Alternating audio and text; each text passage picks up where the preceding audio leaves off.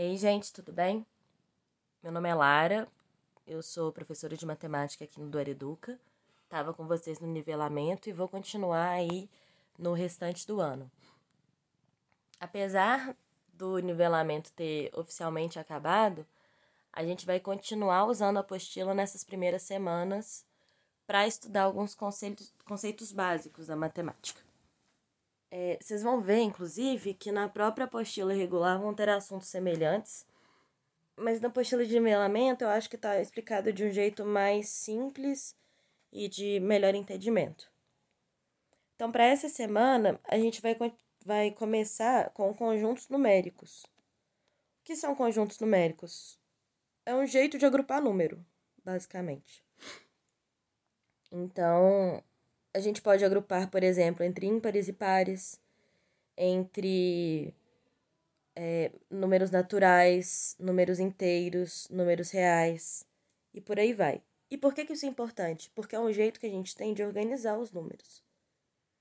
Por exemplo, se eu entro numa sala e pergunto quem gosta de basquete e quem gosta de futebol, por exemplo. É, vão ter pessoas que só gostam de basquete, vão ter pessoas que só gostam de futebol, vão ter pessoas que não gostam de nenhum dos dois e vão ter pessoas que gostam dos dois esportes. A gente não pode contar essas pessoas que gostam dos dois esportes como se fossem duas pessoas diferentes, correto?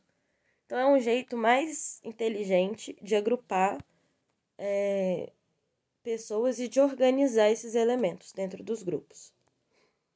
Na apostila, ela está na página 3 e eu coloquei no nosso material algumas videoaulas e também os exercícios resolvidos do Enem, para vocês verem como que aplica na prática. Seguindo isso, e é uma, uma sequência até lógica, a gente vai estudar MMC e MDC. É, o MMC é o mínimo múltiplo comum. E aí, mas Tá, Lara. E o que, que é isso? É, quando a gente tem dois números diferentes, inteiros, ou seja, que não tem nada depois da vírgula, não tem vírgula, né? É, a gente tem um jeito de calcular qual que é o menor número que consegue que eles dois são múltiplos. Ou seja, é, entre 6 e 8, por exemplo, é 24, porque 24 divide tanto por 6 quanto por 8.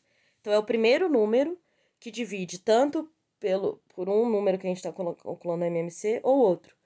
E o MMC pode ser calculado para infinitos números. A gente pode calcular MMC para 2, 3, 4, 5, 6 por aí adiante.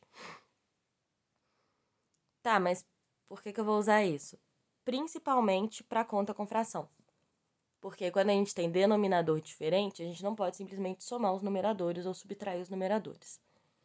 E aí, para a gente achar esse novo denominador, que é o número que fica embaixo, a gente usa o MMC.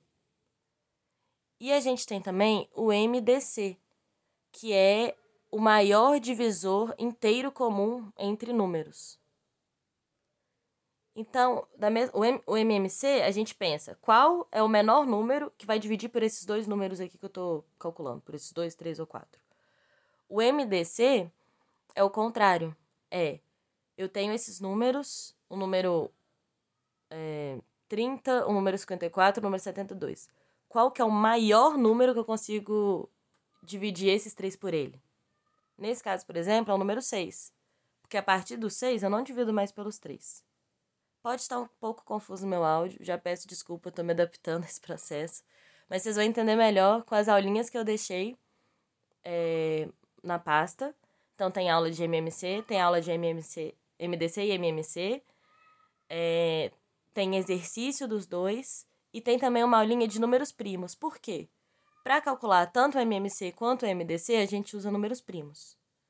Os números primos são aqueles números que só dividem por ele mesmo ou por um. Então, por exemplo, 7 é um número primo, 3 é um número primo, 23 é um número primo. Aí começa a ficar muito grande o número, eu não sei mais de cor. O fato é que a gente usa esses números para calcular essas duas coisas. Então, tem uma aulinha de números primos também, para poder ajudar o entendimento. Essa parte da matéria tá na página 8, se você for pelo PDF na página 4. E aí eu coloquei as aulinhas, aí tem aula de números primos, tem aula de MC, tem aula de MDC e tem aula comparando MMC e MDC. E aí, da mesma forma dos conjuntos numéricos, também tem exercícios é, do Enem resolvidos para vocês assistirem e tentar fazer. Qualquer coisa que vocês tiverem dúvida ou que quiser conversar, alguma curiosidade, se achar o material legal, vamos manter essa conversa no grupo. Tô muito animada por esse ano que tá começando e contem comigo sempre. Belezinha? Um abraço e ótima semana.